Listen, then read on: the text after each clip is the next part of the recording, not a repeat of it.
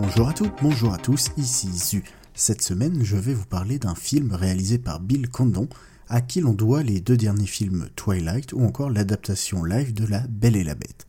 Entre ces deux œuvres, le réalisateur s'est penché sur la fin de vie d'un certain Mr. Holmes. His name is Mr. Sherlock Holmes. Was that him? My mother, she wonders if you have brought your famous hat. The dear stalker. I've never worn one. And a pipe? I prefer a cigar. If I ever write a story myself, it will be to correct the myriad misconceptions created by Dr. Watson's imaginative license. Murder, Mr. Kelmott. Murder. I didn't know you wrote stories. I decided to get it right before I die. You're not going to die. I had a great uncle who lived to be 102. What are the odds that you would know two men who would live that long? Well, I didn't actually know him. Nous sommes en 1947. Sherlock Holmes revient dans sa maison au bord de la mer dans le Sussex, auprès de sa gouvernante veuve et du fils de cette dernière. Parti au Japon à la recherche d'une plante aux vertus médicinales, il essaye maintenant d'écrire la véritable histoire de son ultime enquête, celle qui lui a fait prendre sa retraite il y a presque 30 ans. Problème, Monsieur Holmes a 93 ans et sa mémoire est aujourd'hui défaillante. Durant ces presque deux heures, Ian McKellen campe à l'écran un vieil homme sénile rongé par des sentiments dont il a oublié la cause.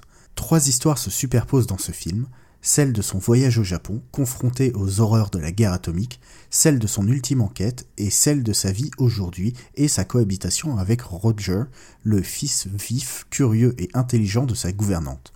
Ce film m'a beaucoup touché pour plusieurs raisons. Déjà, le personnage de Sherlock Holmes est montré sous un angle que j'avais jamais vu auparavant.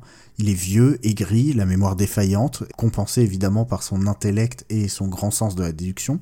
Ensuite, il y a tout le côté transmission de savoir entre le vieil homme esselé et le garçon dont le père est mort à la guerre. Et voir un personnage si sec, si dur, bah, faire passer un peu de ce qu'il sait à cet enfant, bah, je trouve que c'est tendre et ça réussit à l'être sans être gnangnan. Enfin, comme dans tout bon Sherlock Holmes, bah, les pièces du puzzle ne s'emboîtent qu'au fur et à mesure, même si évidemment tout ce qu'on doit savoir est présent sous notre nez dès le début, pour peu qu'on sache où regarder.